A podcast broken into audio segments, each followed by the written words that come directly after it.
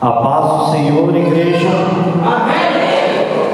Irmãos, é, quero pedir, primeiramente, que cada um abram vossas Bíblias a, no livro de Apocalipse, capítulo 3.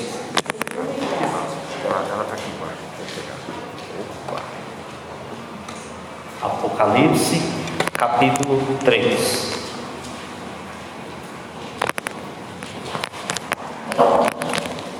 Hoje nós vamos estudar e aprender um pouco sobre esta carta que Jesus manda escrever e entregar ao pastor dessa igreja.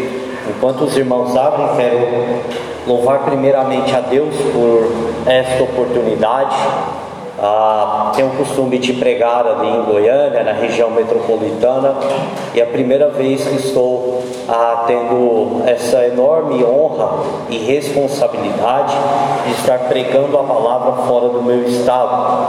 Trago aqui um abraço do meu pastor, pastor Abigail Vargas, e também do meu pastor de jovens, pastor Pablo Godoy.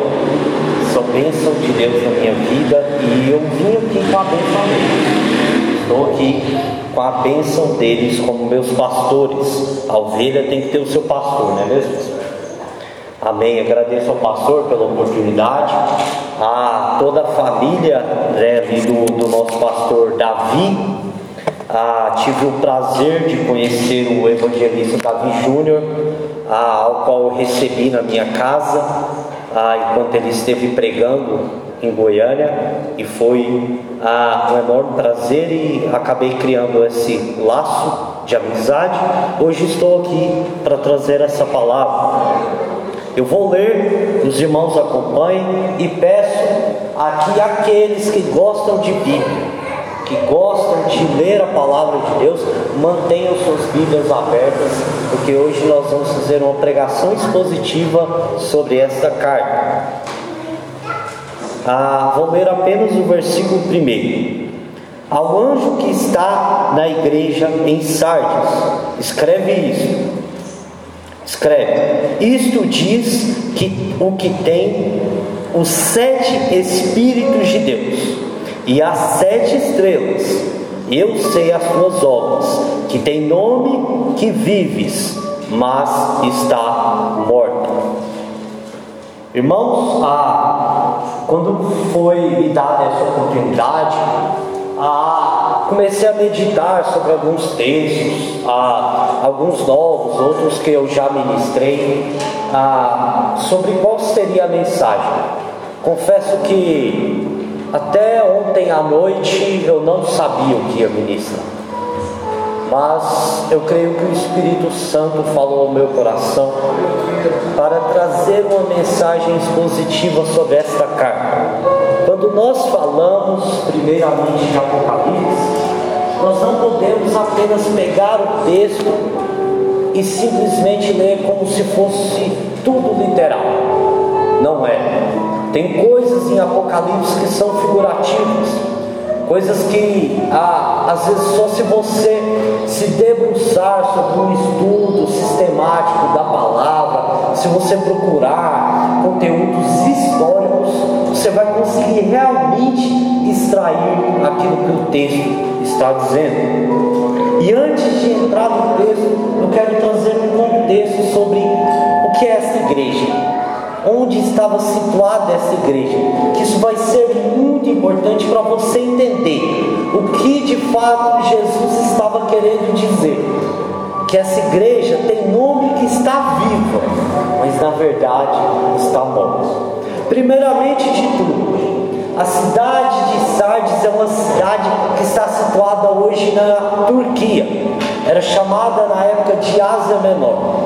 A cidade de Sardes é uma cidade muito antiga, desde muito antes dos tempos de Jesus. A cidade de Sardes é uma cidade muito rica, ela era muito forte no seu comércio. Era uma cidade em que ela tinha uma prepotência, uma arrogância de se intitular inviolável, intransponível. Eles eram arrogantes ela era muito bem localizada no lugar que a história conta e chama de a Rota da Seda. Era a rota de onde saíam os tecidos ali da Ásia e caminhavam rumo à Europa para serem vendidos, comercializados. Então, por isso, a cidade era muito bem localizada e muito rica. Eles se achavam intransponíveis porque era uma cidade que era de um nível muito elevado, era no topo de uma montanha. E ao redor dessa montanha onde estava a cidade, tinham vários outros montes. Ao chegar aqui em São Paulo, eu pude perceber que aqui tem vários montes. Então nós podemos fazer uma conjectura de que seria mais ou menos como aqui: tivesse um monte rodeado de outros montes. E eles se achavam intransponíveis por quê? Porque naquela época, naquela cidade era difícil ter um caminho certo para você alcançar o portão daquela cidade. Então tinha muitos desfiladeiros, a, a penhascos, então era muito perigoso. Invadir aquela cidade era muito difícil. E eles se achavam intransponíveis por conta disso. Eles eram arrogantes por conta disso. Eles achavam que nunca ninguém invadir aquela cidade. E essa também era uma cidade que tinha mais dois quesitos muito importantes para nós entendermos. Primeiro, uma cidade muito imoral, pecadora mesmo. Tinha muita imoralidade naquela cidade. E, por último, era uma cidade que pregava, que cultuava a deusa grega Artemis, conhecida como Diana dos Efésios. Então era uma cidade idólatra, imoral, que se achava prepotente, muito rica e que Jesus fala: Você tem nome que está vivo, mas está morto. Agora vamos entrar um pouquinho no texto. Jesus manda João escrever cartas a sete igrejas da Ásia Menor. Isso é um fato. Jesus manda João entregar as cartas aos pastores dessas igrejas. Quando nós lemos aqui no texto ah, que ele detém ah, não só os sete Espíritos de Deus, mas também as sete estrelas, as estrelas elas vão trazer o significado dos pastores igreja. Então Jesus está querendo dizer o quê? Que ele tem autoridade sobre os pastores dessa igreja. E que ele está, a mensagem que ele está trazendo aqui é para toda essa igreja. Ele está superior a qualquer pastor. E ele fala que ele é o próprio dono dessa igreja. Ele é desse jeito. E Jesus, sabe que quando ele manda escrever essas cartas, tem algumas diferenças. A maioria delas são todas iguais. Jesus se apresenta, Jesus traz um elogio a essa igreja, Jesus traz uma crítica a essa igreja e Jesus traz promessa a essa igreja. Então são cinco das sete que são desse jeito. Você pode ler cada uma delas. Mas à noite, quando chegar na sua casa, leia cada uma delas você vai perceber. Apresentação, elogio, crítica e promessa sobre o arrependimento. E acontece isso aqui em Sardes. Jesus vai primeiro trazer, ele vai falar sobre elogio, sobre crítica, ele vai falar sobre uma mensagem de arrependimento e a promessa. É tudo isso que ele tem aqui. Mas nessa carta aqui, ele começa primeiro pela crítica. Ele começa primeiro pela crítica, porque essa igreja, como eu falei, ela era arrogante. Essa igreja, às vezes quem olhava por fora achava ela muito bonita. Era uma igreja de membros muito bem vestidos, bem trajados, uma igreja que parece que o louvor que chegava lá fora era muito bom. Mas Jesus conhece a igreja por dentro. Jesus analisa o mais íntimo do seu coração. Ele não fica com a imagem de fora. Nós, enquanto homens aqui nessa terra, nós olhamos por fora e achamos tudo lindo. Mas quem conhece o mais íntimo lá de dentro é o próprio Jesus. Nós o conhecemos. Eu uma vez conheci um pastor ah, que ele falava o seguinte, ele gostaria, ele queria construir igreja grande, bonita, toda pintada, iluminada e tudo isso. E a justificativa dele é: a igreja bonita vai atrair menos. Será que esse é o real desejo que Jesus tem para a igreja? Dela ser bonita e atraente para as pessoas entrarem? Ou que deve atrair são outras coisas? Porque essa igreja de Sardes estava desse jeito. Essa igreja de Sardes estava vivendo dessa maneira. A aparência era mais importante do que o conteúdo. Mas eu falo com propriedade daquilo que eu já estudei, que eu já busquei, daquilo que está na palavra de Deus. Deus se importa muito mais com o conteúdo do que está por fora. De nada adianta eu estar aqui bem vestido se não tiver conteúdo se não tiver oração, se não tiver jejum, consagração, se não tiver palavra, não adianta. Jesus se interessa pelo mais íntimo do seu coração. E quando Jesus manda João escrever uma carta, entregar ao pastor dessa igreja situada em Sardes, ele não está dando opinião, não. Ele está dando um diagnóstico. E o diagnóstico dele o mais interessante é que é um diagnóstico perfeito. Porque é um diagnóstico que não só traz a doença da igreja, mas ela proporciona a cura. E é isso que nós vamos ler nessa carta. Porque por mais que essa igreja esteja morta, que Jesus está vendo a podridão dentro dessa igreja, ele ainda enxerga luz. Porque o nosso Deus, saiba isso, o nosso Deus é um Deus de segunda chance. E Ele vai apresentar isso a esta carta. Por isso, ele fala desta maneira: Você tem um nome que está vivo, mas na verdade você está morto apodrecendo por dentro. Por quê? Porque essa igreja vivia dessa aparência, dessa arrogância que a própria cidade tinha. Ela vivia fora, por fora, ela era linda, mas por dentro não valia nada, não tinha valor. Sabe o que faltava nessa igreja?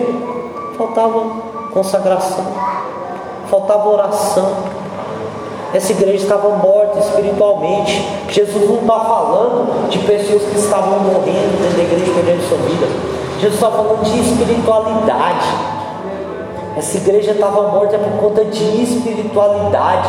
Não se via mais a ação do Espírito Santo dentro dessa igreja.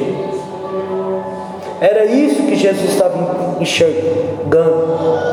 Para quem não conhece, por exemplo, para quem não conhece, até parecia crente os membros dessa igreja. Mas Jesus conhecia e sabia que não era. Essa igreja até podia dizer que orava, que jejuava, que buscava, que não tinha. Não tinha nada disso. Era só fake news. Falava da boca para fora.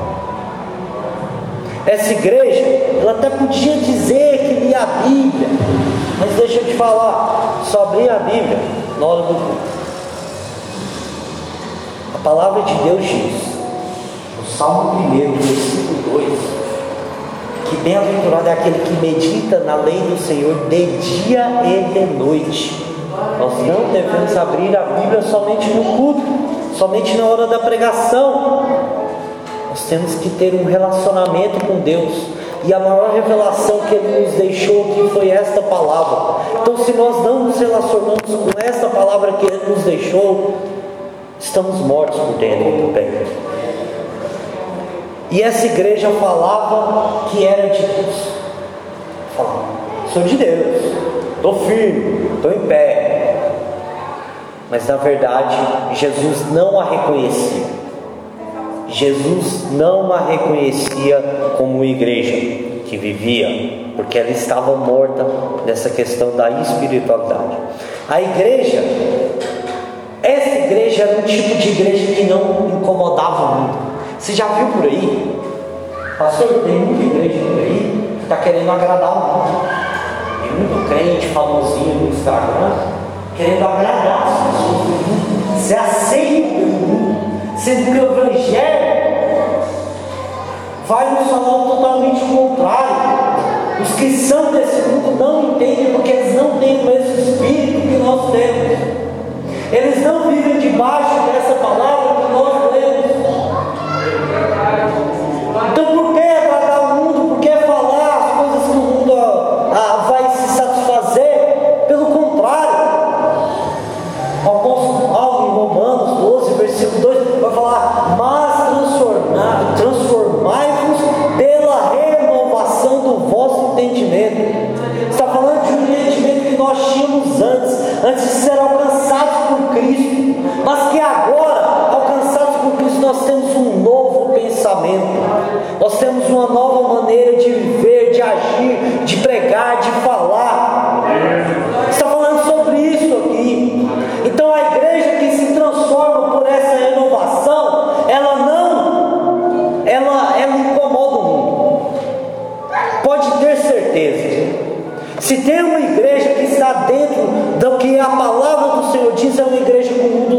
agrada dela. O mundo está dizendo, ah, isso é normal, aceita isso que não é. O que a palavra diz, o que é o que ela diz. O nosso Senhor é um Senhor de sim, sim e de não, não. E se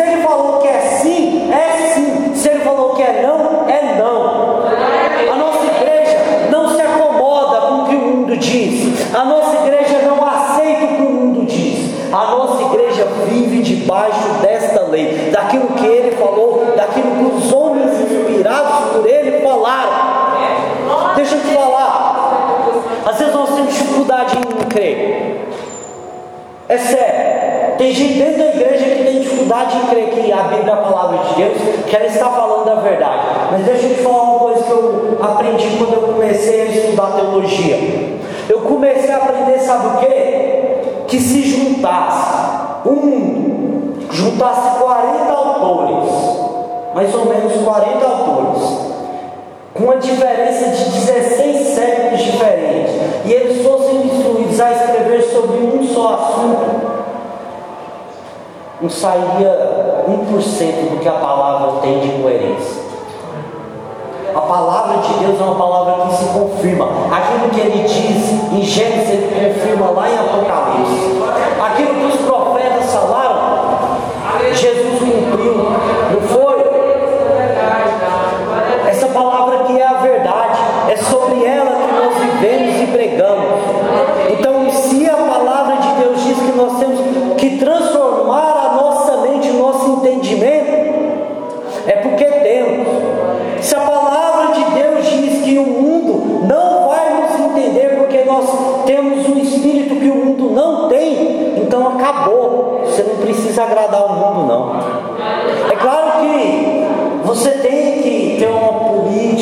Boa vizinhança, às vezes seu vizinho, você tem que agradar, falar com amor, falar com, com realmente um cuidado. Mas deixa eu dizer, Deus, Ele ama o pecador, mas Ele não aceita pecado não. Se a Bíblia diz que é pecado, é pecado. Então por que você está querendo agradar? Essa igreja aqui estava querendo agradar. Sabe por que a cultura de imoralidade daquela cidade estava corrompendo a igreja? A igreja enfraquecida deixou com que essa cultura imoral entrasse dentro da igreja e contaminasse. Essa igreja estava morta por conta disso. A igreja não estava forte, a igreja não estava vigilante, orando, buscando a presença. Por isso que essa igreja estava morta. A igreja deixou ser influenciada. E aí Jesus traz o veredito: você está morto. O diagnóstico que o Senhor disse é perfeito. Em Sardes, o culto estava vazio de Deus. O culto não tinha nenhum mover espiritual. Nesse culto, a adoração era totalmente superficial. Os irmãos iam na frente, adoravam, ninguém sentia nada. Passou, punha a mão e orava, Santo não agia.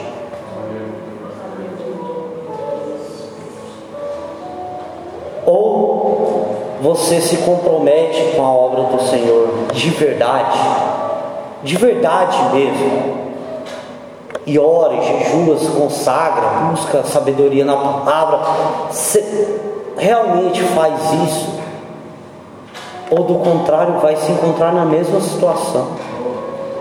Sabe por quê? Porque o mundo lá fora está dizendo que coisas que eles fazem é normal. Então, querendo dizer que a igreja tem que aceitar que é normal. Tem aquela música do Shot Santo que fala: tem nada a ver, isso é normal, eita coisinha que faz crente se dar mal. E é verdade, faz crente se dar mal. O mundo está querendo dizer que certas coisas que eles praticam é normal, mas deixa eu te dizer: a palavra de Deus diz que não é. E se não é normal, nós não devemos aceitar. Nós temos que ser uma igreja firme, que não aceita que a cultura do mundo entre dentro da igreja, entre dentro da casa do Senhor. Aqui é um lugar santo, separado por Deus, para que a palavra seja pregada e que ela alcance vidas que estão lá fora para serem transformadas aqui dentro. O Evangelho é sobre compartilhar esta palavra, não é sobre reter. Então, nós, enquanto cristãos, nós somos como se fossem embaixadores do reino dos céus aqui. E a nossa tarefa é ir lá, buscar e trazer para cá. Sabe por quê? Tem muita gente lá fora que está sofrendo, não sabe, que está machucada, ferida mesmo. Tem muita gente lá fora que procura paz e não sabe onde encontrar. Mas isso tudo aqui Jesus promete. E eu tenho certeza que se Jesus prometeu, Ele cumpre. Ele cumpriu tudo aquilo que ele falou, porque não vai cumprir dessa vez. Ele com certeza vai continuar a salvar vidas. Eu falei sobre a questão de que a carta começa por uma crítica, mas agora vem a questão do chamamento de Jesus ao arrependimento. Versículos 2 e 3.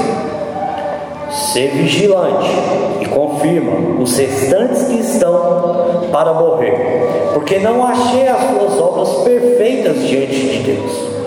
Lembra-se, pois, de que tens recebido e ouvido, e guarda, e arrepende-te. E se não vigiares, virei sobre ti como um ladrão, e não saberás a que hora sobre ti virei.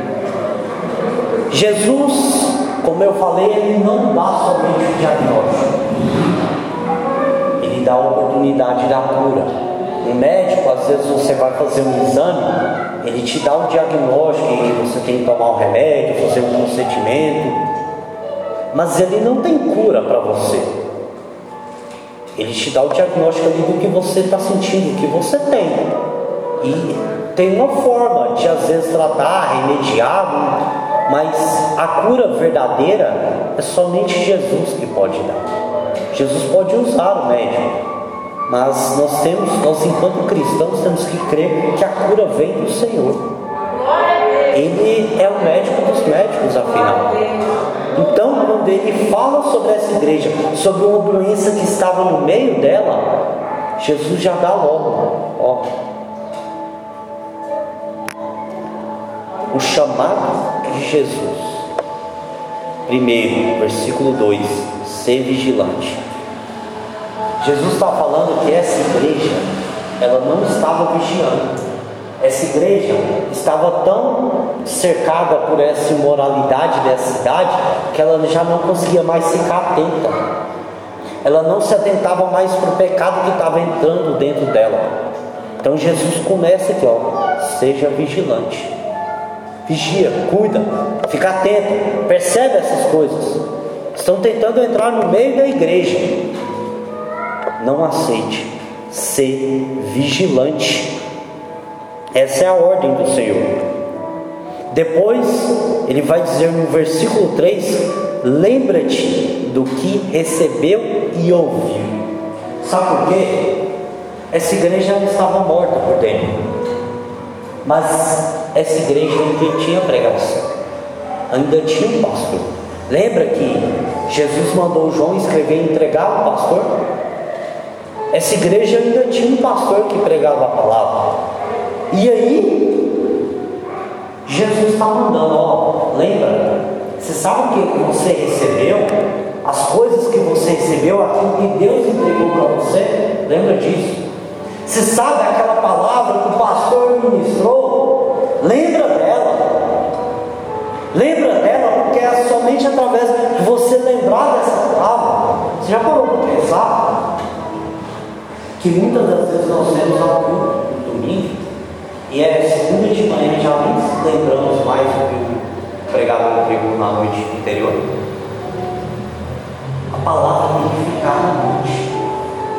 A palavra só vai te trazer transformação se ela ficar dentro de você, se você ter, se você tiver ela em si.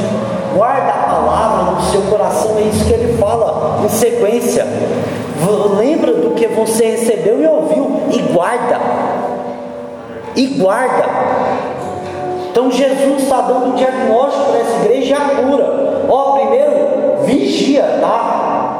Agora você lembra, você recebeu e ouviu, guarda no coração. E a última palavra que ele vai falar é se arrependa.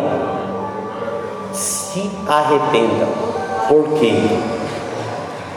A única forma de Jesus mudar o seu veredito é através do arrependimento.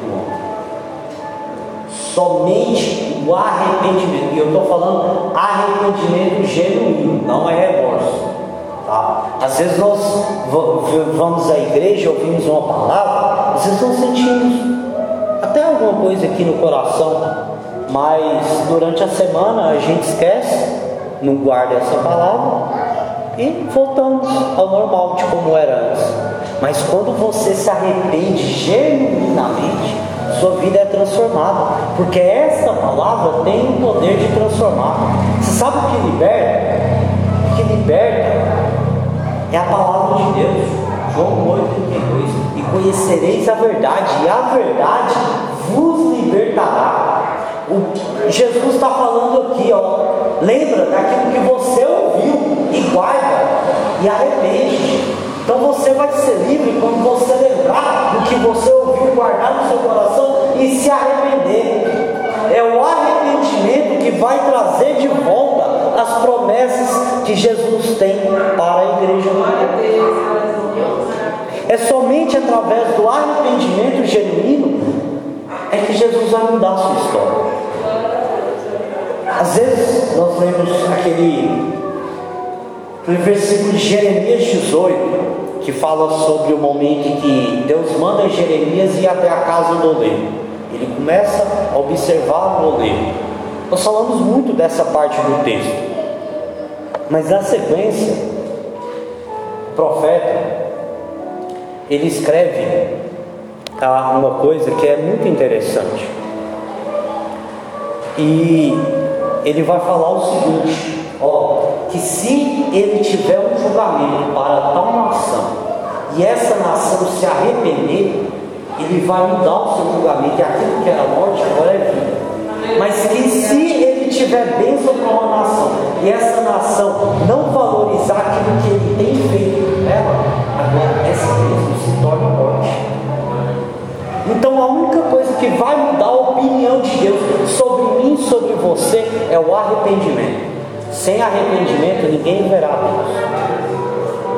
Ou se arrepende, ou continua morto, como a igreja estava. Na sequência, a, parte final do versículo 3, ele vai falar o seguinte: E se não vigiares, virei sobre ti como um ladrão. E aqui eu quero lembrar sobre aquele contexto que eu trouxe no começo da pregação. Você lembra que eu falei que era uma cidade intransponível? Eles se achavam muito arrogantes, que nunca seriam tomados por outros reinos? que aconteceu? Muitos até tentaram tomar aquela cidade da sua forma natural, mas nunca conseguiam. Aqueles penhascos muito altos, desfiladeiros, ninguém conseguia tomar aquela cidade. Até que um homem teve uma ideia de observar como eles desciam as montanhas. O rei Ciro da Pérsia, ele teve essa ideia. Enquanto os soldados ali de Sardes desciam, ele estava ali na noite, só olhando. Ah, então é assim que eles descem? Interessante. Aí o que aconteceu? Em 549 depois, antes de Cristo, ele subiu do mesmo jeito que eles desciam. E ele tomou aquela cidade. Mais ou menos uns 300 anos depois, o rei Antíoco da, da, da, Alexandria também fez a mesma coisa. Ficou sabendo da estratégia de Ciro? Ah, então é assim? Vou observar também. E aí eles não esperavam. É uma cidade que era arrogante. Eles achavam que eram intransponíveis, que ninguém nunca ia tomar aquela cidade. Mas deixa eu te falar, o inimigo ele tem estratégias. Ele só está esperando uma brecha. É uma brecha. E aí, Jesus está falando aqui uma analogia a essa igreja que ela entende perfeitamente. Porque é o passado dessa cidade. Aconteceu. O rei Ciro tomou aquela cidade desta maneira, como um ladrão. Eles não estavam percebendo. Eles não perceberam que Ciro estava lá olhando e não perceberam que o exército da Pérsia estava subindo da forma que eles desceram. Eles foram tomados, ficaram subjugados há por muitos anos, há aproximadamente alguns séculos. Por conta disso, essa arrogância, se acharam prepotentes demais. Ninguém vai chegar aqui. E olha, lá fora também tem inimigo. Ele está olhando aqui para dentro, esperando só uma brecha.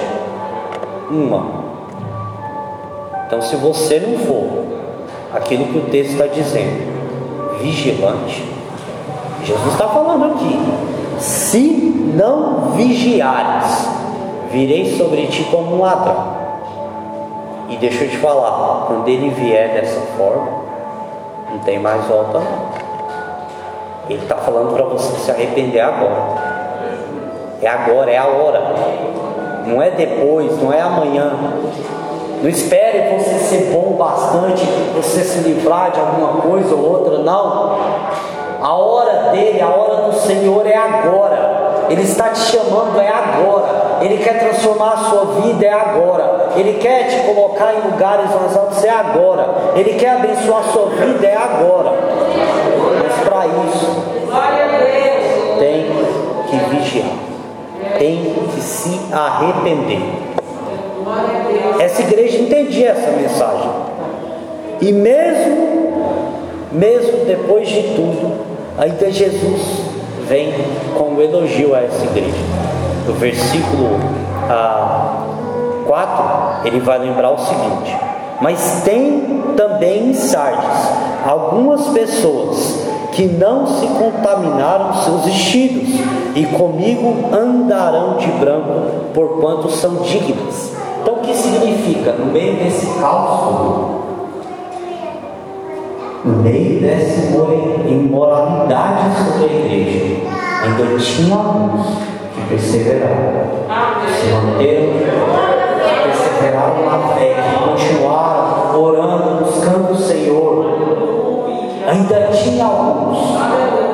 E aqui é diferente, a, a, foi cantada aqui a hino sobre as ovelhas. Aqui é diferente, porque é alguns. Na, na, no canto da ovelha é uma se perdeu e o pastor deixou as 99 no aprisco para buscar o Aqui não, Jesus está indo atrás é da maioria e alguns que sobraram.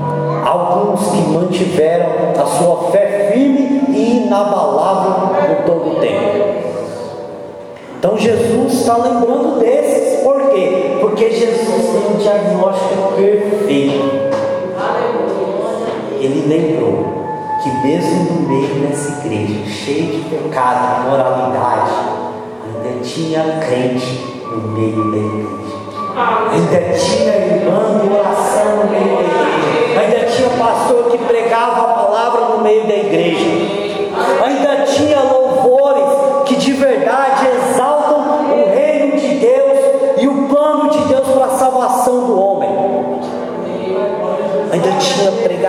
Da verdadeira palavra. Jesus está lembrando desses. Eram poucos, mas são meus. Aleluia. Jesus está falando é isso aqui. Aleluia. E o plano de Deus, ele é todo construído dessa maneira. Você vê levar, por exemplo, de Noé. Noé foi o único justo em uma geração totalmente perdida no pecado. Jesus está lembrando aqui. Esses poucos aqui eram como Noé. Era um justo no meio de toda impiedade humana. Mas Jesus ainda lembra desse, porque esse não tem valor.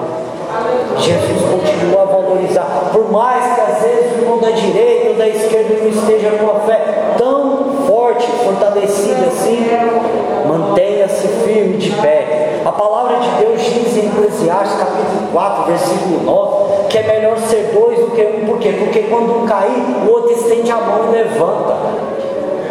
Então esses que ficaram de pé aqui foram reconhecidos por Jesus. Vocês mantiveram-se firmes, perseverantes. Jesus continua se lembrando, primeiramente, das promessas que ele tem para esses que perseveraram, porque ele separa essas promessas. Tem promessa para aqueles que perseveraram o tempo todo, e tem promessas para aqueles que não perseveraram, mas depois foram alcançados, se arrependeram e receberam novas promessas. Mas primeiro, Jesus separa esses seus, esses que se mantiveram firmes, e ele traz a promessa: Comigo andarão de branco. O que significa andar de branco? O andar de branco, quando a cor branca na Bíblia, ela significa uma santidade, separação, significa pureza. O branco tem esse significado. Então, quando Jesus está falando que vocês andarão de branco comigo, sabem que são pessoas puras, realmente dignas. Que Jesus encontrou algo de bom no meio de uma geração totalmente perdida mas ele encontrou algo de bom, porque ele tem o diagnóstico perfeito para a sua igreja.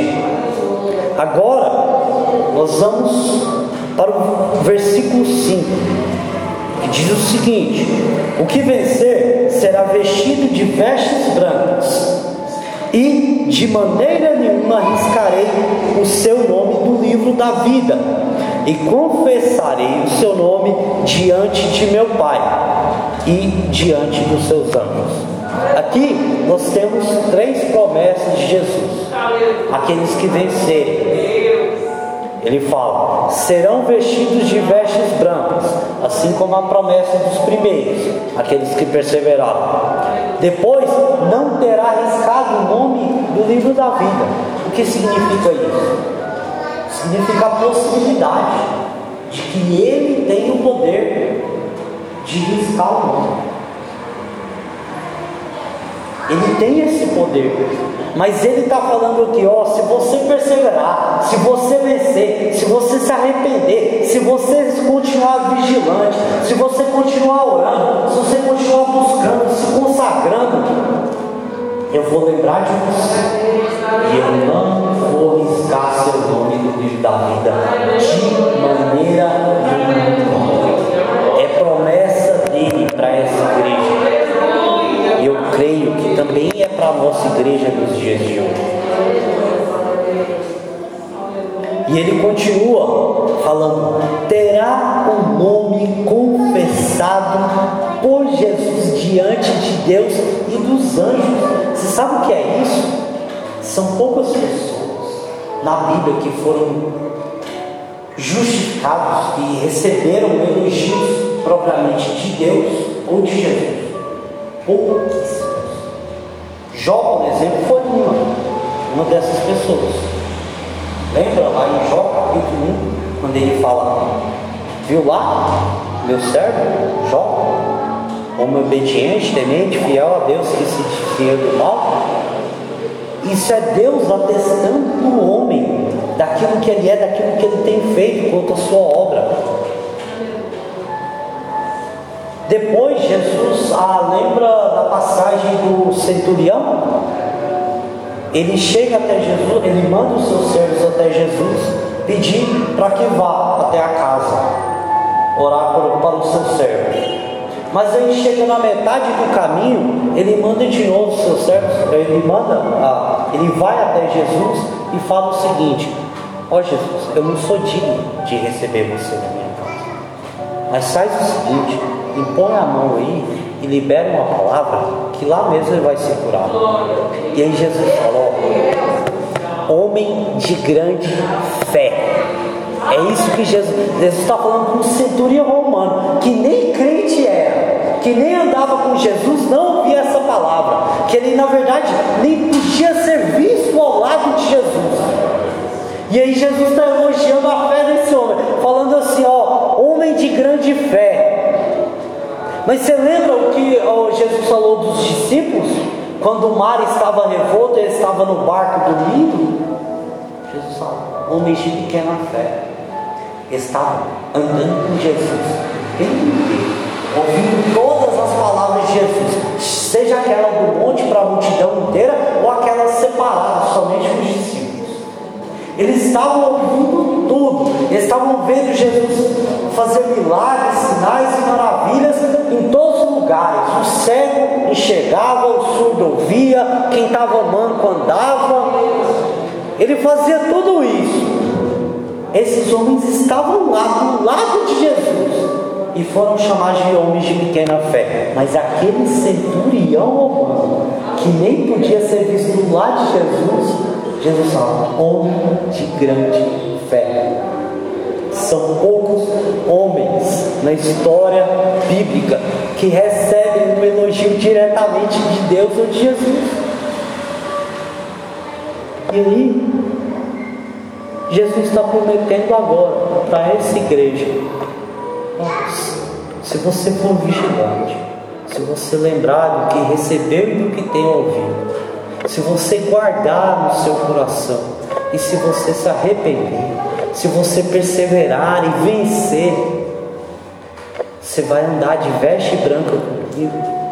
Seu nome não vai ser riscado no livro da vida. E eu vou chegar perante eles e falar: Deus, está vendo ali aquele servo? Ele venceu. Ele perseverou ele se arrependeu. Jesus está falando que ele vai fazer isso aqui para a igreja. A igreja que estava num lugar imoral, estava cheia de pecado, igreja que estava sem espiritualidade alguma, mas Jesus ainda viu uma esperança. Como eu falei, o nosso Deus é um Deus de segunda chance. Ele tem uma segunda chance para você hoje. Ele quer transformar a sua vida hoje. E será que não vale a pena perseverar? Olha, o mundo lá fora está cheio de dificuldades. A gente tem nossas correrias, nossas dificuldades do dia a dia. Não importa onde você vive, às vezes uns têm mais, outros menos, mas cada um sabe aquilo que está passando. E às vezes é difícil, é difícil perseverar. Eu mesmo passei por um problema financeiro recentemente e que chegou até me abalar. Mas eu procurei meu líder e ele teve uma palavra tão maravilhosa para mim que revigorou a minha fé. Eu percebi, por mais que isso tenha acontecido e que seja ruim, eu ainda sirvo o Deus que é o dono do ouro e da prata. Então, por que eu estou preocupado com esse dinheiro que eu perdi meu Deus é dono do ouro e da prata, Ele tem muito mais. Às vezes nós ficamos focados aqui nas dificuldades que nós temos no dia a dia. Olha, Jesus prometeu, Ele prometeu que você tem que ter bom ânimo. Você vai ter aflição, mas tenha bom ânimo, porque Ele já venceu o mundo. Ele já venceu o mundo. E nós vamos vencer com Ele. Então, por isso nós devemos perseverar. Vale a pena sim perseverar. Ele tem promessas e Ele vai cumprir essas promessas sobre nós. Ele tem, e Ele fez isso com essa igreja. Essa igreja parecia improvável no começo da leitura, parecia improvável que ela alguma, algum tipo de redenção. Mas tem. Então, se tem para essa igreja, tem para mim e para você também. Essa redenção está aqui neste lugar. Jesus está presente na casa. E com certeza, Ele quer salvar vidas. Ele quer levar vidas para o céu. Deixa eu te falar. Jesus, enquanto estava aqui, apóstolo, o apóstolo João escreve em João 14 que Jesus mesmo disse que ele iria, mas que ele ia construir moradas para nós morarmos com ele na Jerusalém celestial. Deixa eu te falar, você crê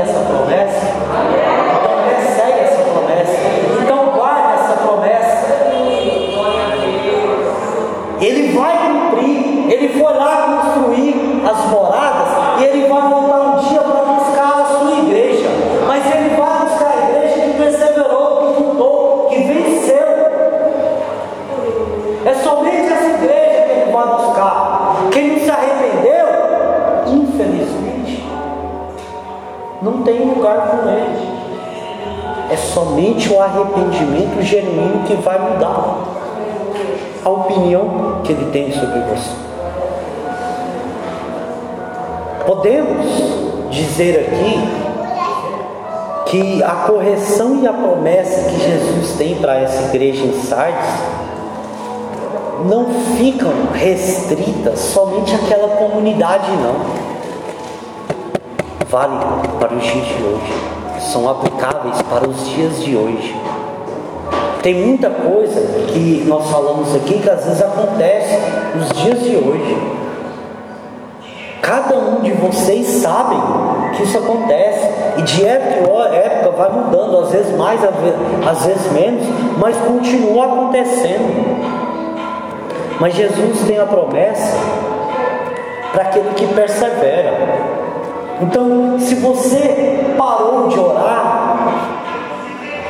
o remédio é orar. Se você parou de jejuar, o remédio é jejuar. Se você parou de meditar na palavra, o remédio é meditar. Se você parou de buscar a presença de Deus,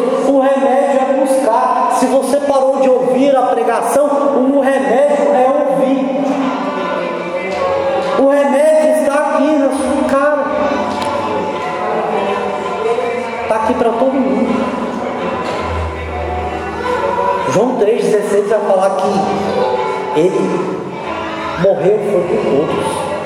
Não foi só por um grupinho, não. Ele morreu por todos, é por mim, por você, por cada um de nós.